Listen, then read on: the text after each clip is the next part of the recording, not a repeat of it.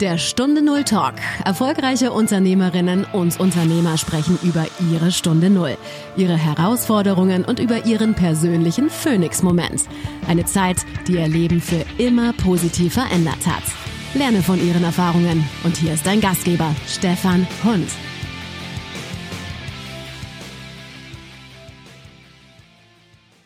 Was war deine Stunde Null, als du merktest, so geht's nicht mehr weiter? Meine Stunde Null war die, dass ich gesagt habe, ich muss raus aus diesem goldenen Käfig.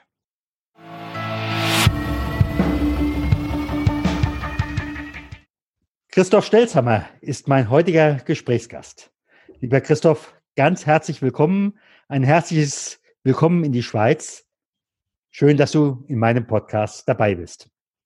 Vielen Dank, Stefan, für die Einladung. Ich freue mich sehr, bei dir dabei zu sein und, und ein Servus auch an, an die Hörer. Servus, weil ich ja Österreicher bin, in der Schweiz wohne. Letztes Jahr haben wir uns ja kurz gesehen, einen ganzen Tag in Stuttgart auf einer Personalermesse. Und äh, ja, insofern, wir kennen uns einfach schon ein bisschen persönlich. Die Hörerinnen und Hörer werden dich möglicherweise noch nicht so kennen. Deshalb könntest du einfach auch mal kurz sagen, wer ist Christoph Stelzhammer, wenn er nicht arbeitet? Wenn er nicht arbeitet. Das ist auch noch gut. Wenn er nicht, das ist bei mir noch schwierig, weil ich arbeite so viel. Äh, wenn er nicht arbeitet, ist er auf jeden Fall auch mal Familienvater. Ich habe drei, drei erwachsene Kinder. Ist schon verrückt. Also mein Jüngster wird jetzt tatsächlich schon 19. Meine Tochter dieses Jahr schon 26, die älteste und die mittlere 24. Also schon verrückt. Ähm, eben sicher Familienvater. Ich würde mich auch eher als sportlich bezeichnen im Sinne von, ich mache ein bisschen so spezielle Sportarten, äh, wo nicht jeder macht, also nicht einfach nur Skifahren, sondern vielleicht nur auf einem Skifahren und das ist nicht gerade nur Snowboard, sondern auch ein bisschen was anderes, äh, schnelleres und schnittigeres, das heißt Squall zum Beispiel. Also eher jemand, der hm, speziellere Sachen macht, wie das auf der Piste oder nicht mit zwei Rädern fährt, sondern mit einem Rad, also Einradfahrer auch und dann ähm, als so Sachen. Ich glaube, eher ein bisschen speziell unterwegs, äh, ein bisschen schnell unterwegs und ähm, einfach Spaß am Leben, habe einen total tollen Job, ehrlich gesagt, den ich mir selber kreiert habe. Und jetzt bin ich wieder beim Job, da ich mich gefragt, wenn ich nicht arbeite, dann ähm, genieße ich einfach auch die Zeit mit meiner Partnerin und ja, mit meinen Freunden. Hab's irgendwie, irgendwie gut. so. genau.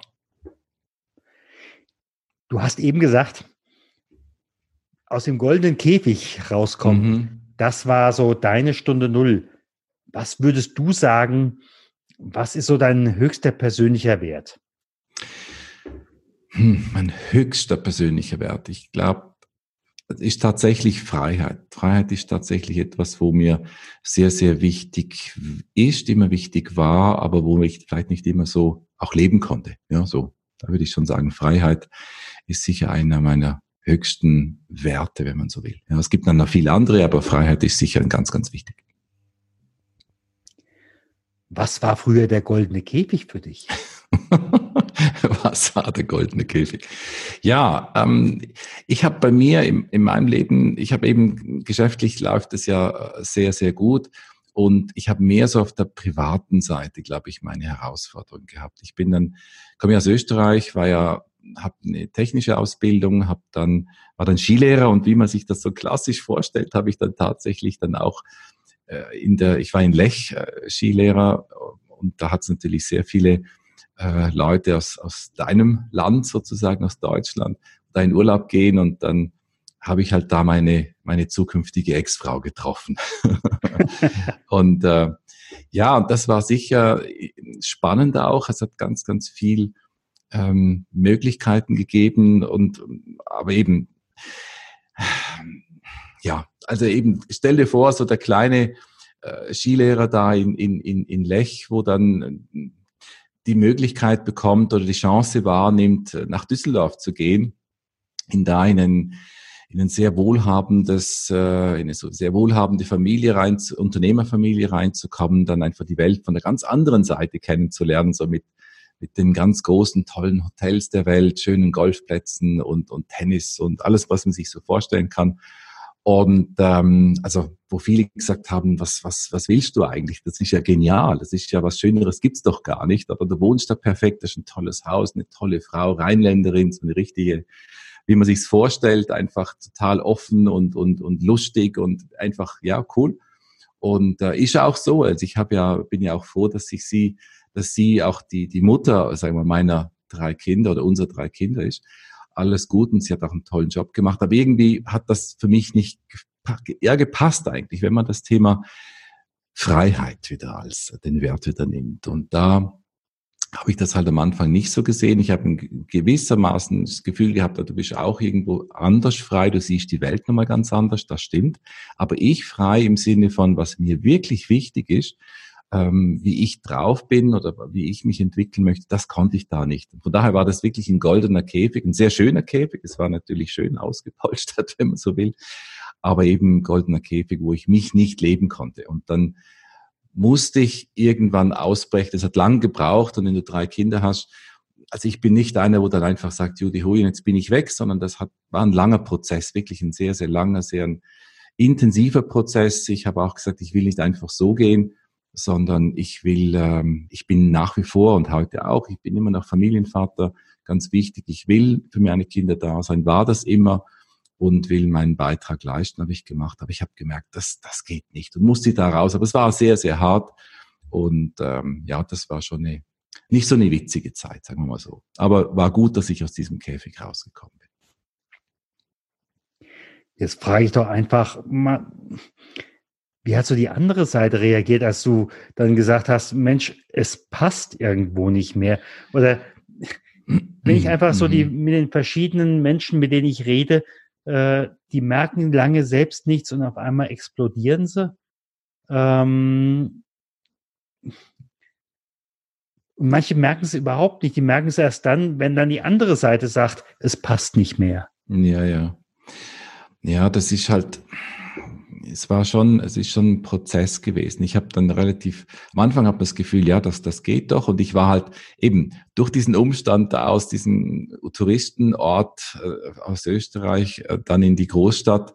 Und dann habe ich ja mein Studium auch gemacht. Dann war ich da. Dann habe ich hab gesagt, okay, ich kann ja Verfahrenstechnik studieren. Meine damalige Freundin ist ja da, alles gut. Und, und, und daneben, dann kann, kamen im Studium ja die Kinder, die ersten beiden, die beiden Großen. Und äh, dann, ja, da bist halt so in, in so einer Maschinerie drin und dann denkst du ja, das ist ja schon, das ist wahrscheinlich das Leben, so sieht's wahrscheinlich aus. Und ich meine, ich war da, ich bin ja mit 23, bin ich da nach, nach Düsseldorf. Das ist schon eine, relativ früh, finde ich, oder? wo ich dann diese Entscheidungen auch getroffen habe. Da denkst du ja lange, dass das geht, das ist schon richtig so. Wahrscheinlich muss das Leben, wahrscheinlich müssen Beziehungen so sein. Und das hat lange äh, auch so funktioniert, aber ich habe dann gemerkt, irgendwie stimmt's nicht so richtig. Aber der Auslöser, ich habe dann erst durch, ähm, ich habe ein MBA gemacht in, in England und da habe ich, hab ich auch dann jemanden kennengelernt, eine Frau, mit der ich mich dann einmal ganz anders unterhalten konnte. Auf einmal habe ich gemerkt, oh, es gibt da noch ganz andere Sichtweisen. Ja? Mhm. Und, und das war dann schon eigentlich sehr wertvoll dann auch für mich. Und dann habe ich, ähm, ja, dann habe ich dann irgendwann ja, diesen Mut dann gehabt, dann wirklich daran zu arbeiten. Die Arbeit hat aber dann über drei Jahre noch gedauert. Das hat man eben nicht von heute auf morgen, das war sehr intensiv. Ich bin meiner Ex-Frau extrem viel dran gearbeitet, was auch gut war. Vor allem auch, was die, in Bezug auf die Kinder oder Kindererziehung. Die Kinder können wir wirklich sagen, die sind alle sehr, sehr, haben sich sehr schön entwickelt oder entwickeln sich auch sehr gut, weil auch meine Ex-Frau unheimlich einen tollen Job auch gemacht hat und immer noch macht. Und, und ich war halt immer auch, auch immer da, das muss man schon sagen. Weil wenn man sich so vorstellt, dass man jedes Wochenende am Freitagabend von, äh, von Adelberg dann nach, nach Frankfurt fährt und dann am Sonntag wieder zurück, das sind ja, knapp 1000 Kilometer, äh, jedes Wochenende, wenn ich mir heute denke, das hast du wirklich immer gemacht, so denke ich mir, wow, Wahnsinn, oder? Ähm, aber eben, das ist in der Situation, bist du da drin, machst das und hast das Commitment aber schon, war schon ein harter Prozess. Ja, aber irgendwo, es hat lange gebraucht, aber irgendwann mal habe ich gemerkt, nee, das, das geht nicht und da muss man, da muss man was machen. Und dann war es ein Prozess, ganz klar. Mhm. Wie hat dann so in dem Moment das Umfeld reagiert?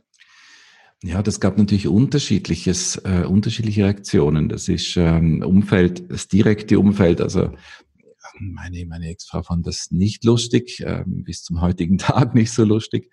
Meine Kinder konnten es gar nicht verstehen. Das war für die auch schwierig, aber sie haben dann doch auch gemerkt, dass, dass ich immer für sie da war. Ähm, und eben viele, die mich nicht so gut kannten, die sagten, hey, spinnst du eigentlich? Das ist ja, du, du wirfst das alles weg. Das ist doch, äh, du kannst da in Saus und Braus unter Anführungszeichen leben.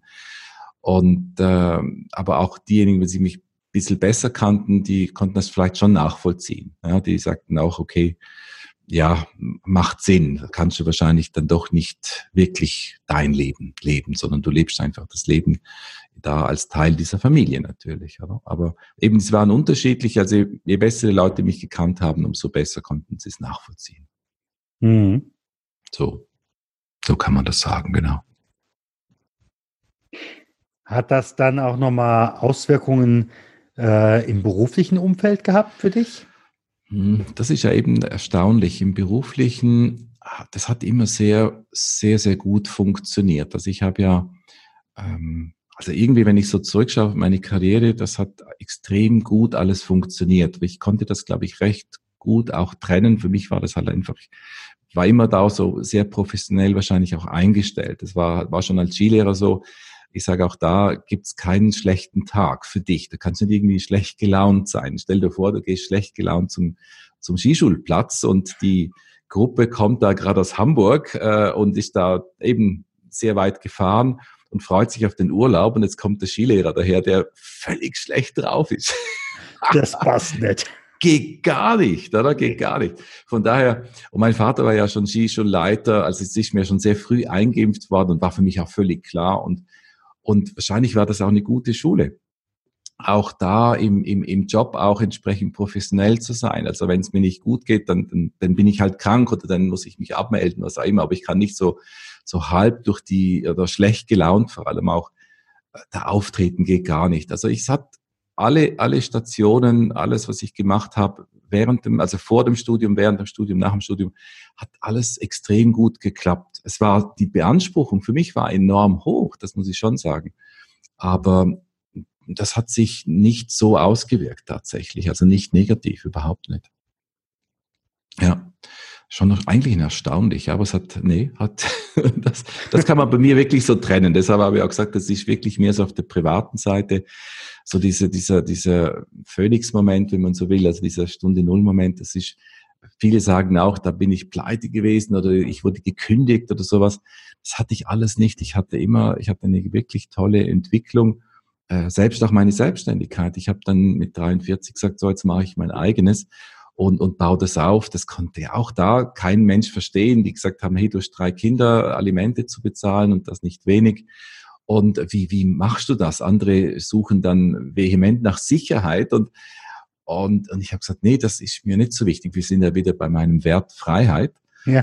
Ähm, und da war mir das einfach wichtiger und ich habe vom ersten Jahr an davon leben können. Natürlich habe ich meine Kosten massiv reduziert, oder? Äh, und die Fixkosten reduziert, aber trotzdem, ich konnte vom, eben vom ersten Jahr selber davon leben. Das ist wirklich äh, schön gewesen und jetzt bin ich im, im zehnten Jahr und das geht wirklich sehr, sehr gut und ich bereue es nicht. Im Gegenteil, ich, ich, ich liebe meinen Job, ich liebe mein Leben. Es ist wirklich einfach fantastisch und, und gleichzeitig eben gab es halt eben auch diese diese Stunde Null, wo du ja so schön darstellst. Genau. Ja. Was muss ich heute eigentlich haben wollen, um dein Kunde zu werden, dein heutiger Kunde? Was musst du also haben? Skifahren vielleicht auch noch, aber. Ja, das nicht mehr. Momentan hat es so wenig Schnee, das ist furchtbar. Ähm, was musst du haben? Ich glaube, es gibt ja zwei, zwei Sachen. Ich sage immer, bei mir geht es ja um, um, um, um Top-Jobs und, und zwei Fragen letztlich. Und diese, mit diesen beiden Fragen kann man das auch abdecken. Die eine Frage ist, wie erhalte ich überhaupt einen Top-Job? Mhm. Wenn ich, wenn ich Stellensuchender bin und wenn ich Unternehmer bin und ich suche neue Mitarbeitende, die einen Top-Job machen, wie komme ich an die? Das sind diese zwei Bereiche, die ich da abdecke. Das heißt, du musst haben ein Unternehmen, wo sagt, ich brauche gute Mitarbeitende, im, am liebsten im Bereich Sales und Marketing, am liebsten im Bereich Industrie, produzieren Industrie, Bau und Nebenbranche. Das heißt, ich bin da auch von der, vom Segment her relativ eng. Und wenn du eben dich neu orientieren möchtest, kommst halt zu uns ins, ins Berufungszentrum und sagst, hey, äh, ja, was, was, was kann ich machen, um, um mal rauszufinden, wer ich bin, was mich überhaupt ausmacht, was ich für Talente habe, was ich für ein Potenzial habe, was ich auch für, ähm, für Herausforderungen habe und wie kann ich am besten mit denen umgehen und wie kann ich mich dann in einem Job optimal mit einbringen. Das ist so die, die, die beiden Geschichten. Und das seit Anfang an. Also ich, ich nenne meinen Claim heißt ja auch veredelt vermitteln. Und veredeln im Sinne von, ich sage ja, jeder Mensch aus meiner Sicht ist ja irgendwo edel.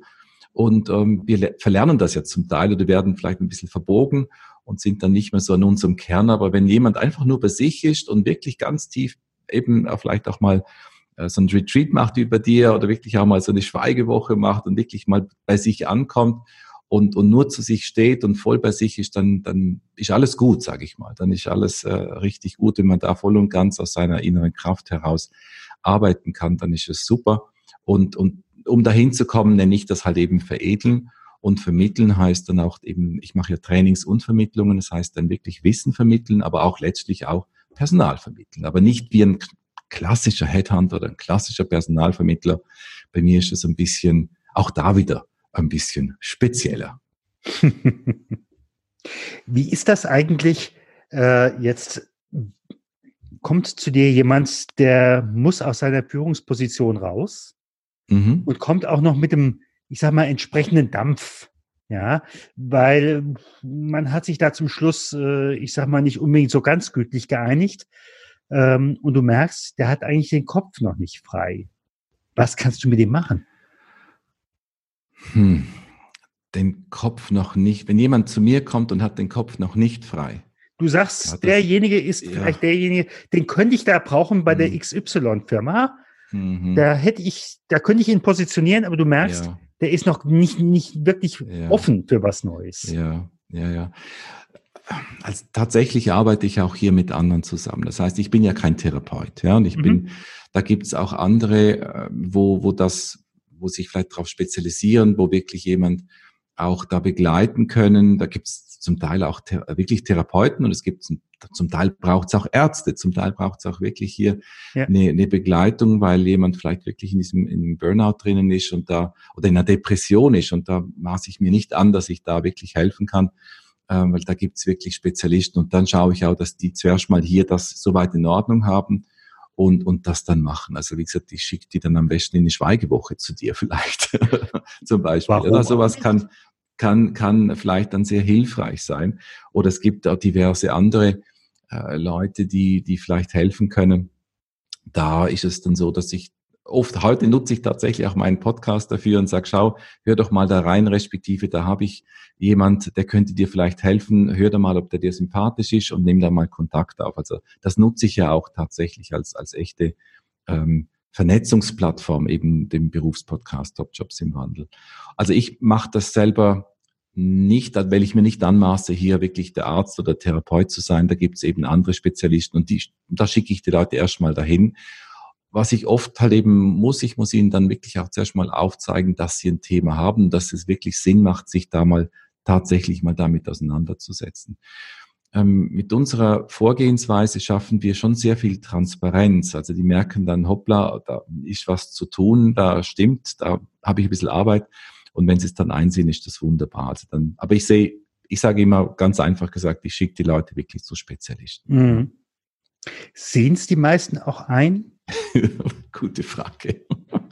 ja, ich weiß, ich stelle da diese ja, Fragen. Ja. Einfach, einfach, ich merke manchmal, äh, du sprichst die Menschen drauf an, egal ob jetzt mhm. im Personalbereich oder im Klinikbereich, und die merken eigentlich gar nicht, was bei denen Sache ist. Ja, genau.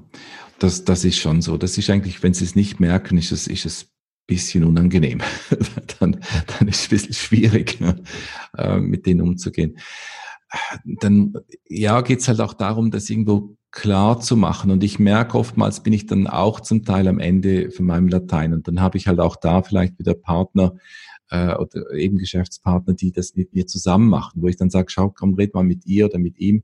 Und dann schauen die das mal aus ihrer Sicht an und die kommen dann lustigerweise auf ein ähnliches Resultat. Und dann sage ich, schau, ich ich habe das gemacht, der hat jetzt keine Infos von mir gehabt, er das jetzt auch klar, ist das gleiche Resultat gewesen. Also wahrscheinlich liegt es dann doch vielleicht an dir, da, dass du da mal ja dich auf den Weg machst, oder? Und meistens klappt das dann. Ja, also ich habe Gott sei Dank schon die, die allermeisten, die ja schon mal zu uns kommen, die sagen, okay, ich weiß, ich habe hier ein Thema, ich sollte das mal angehen und sind einen Schritt weiter. Wenn man es nicht einsieht, ist verdammt schwer.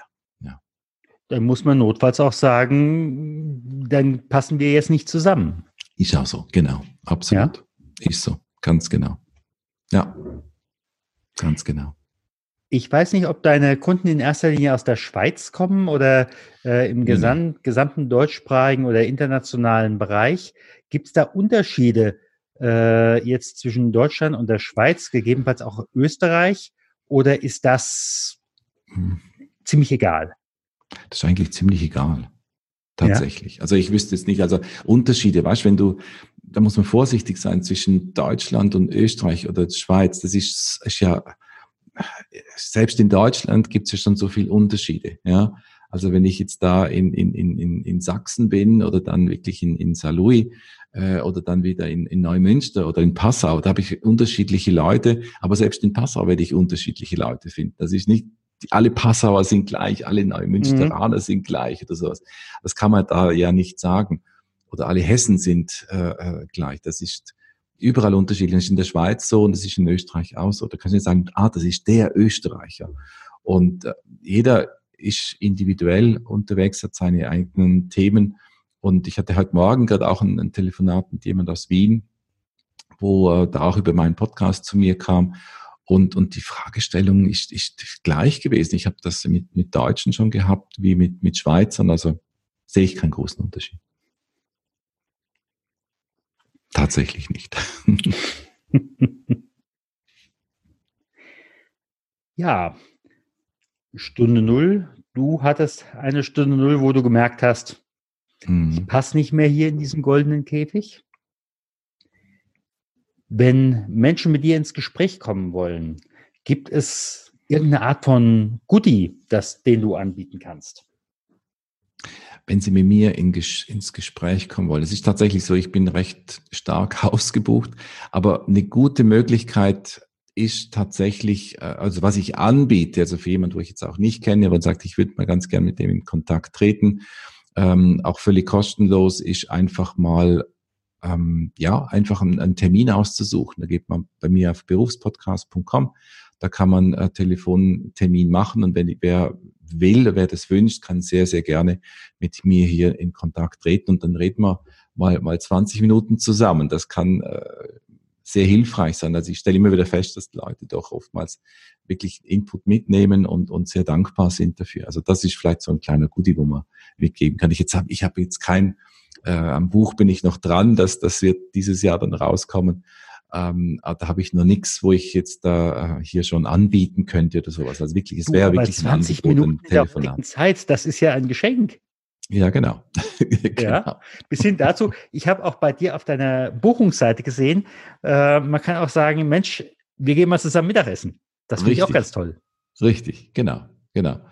Das ist so gemeinsam Mittagessen finde ich schön und äh, die Leute fragen mich immer, kannst du ein paar Terminvorschläge machen? Sage hier sind meine Terminvorschläge, dann schicke ich den Link von meinem Online-Kalender. Das finde ich eine, eine tolle Sache, ehrlich gesagt. Das, seit ich das habe, wunderbar. Das ist wirklich klasse. genau. Aber es ist natürlich schon dann äh, vorzüglich hier im, im Raum Zürich natürlich. Ja. Da ist natürlich auch immer ein Weg dabei, ist klar. Genau, genau. So zum Mittagessen mal schnell nach Darmstadt weiß ich nicht, ob das so ist. Also, nee, wenn du eh dagegen nicht. wärst. Dann ist was anderes, ja genau, dann, dann schon, aber sonst nicht. Genau. Ja, ich sage einfach mal ganz, ganz herzlichen Dank. Sehr, sehr gerne. Ich hoffe, du hast genügend oder hast ein paar Inputs mitbekommen und du und deine Hörer vor allem. Und äh, ja, vielen, vielen Dank auch, dass ich hier sein durfte. Und ich wünsche dir alles Gute und Vielleicht bis bald wieder mal. Vielen Dank, dass du beim Stunde Null Talk dabei warst. Auf der Webseite stunde null-talk.com erfährst du noch mehr über den heutigen Gesprächsgast. Dort gibt es auch spannende und interessante Buchempfehlungen der Gäste. Oder lade dir eines der kostenlosen Booklets zu den Interviews herunter.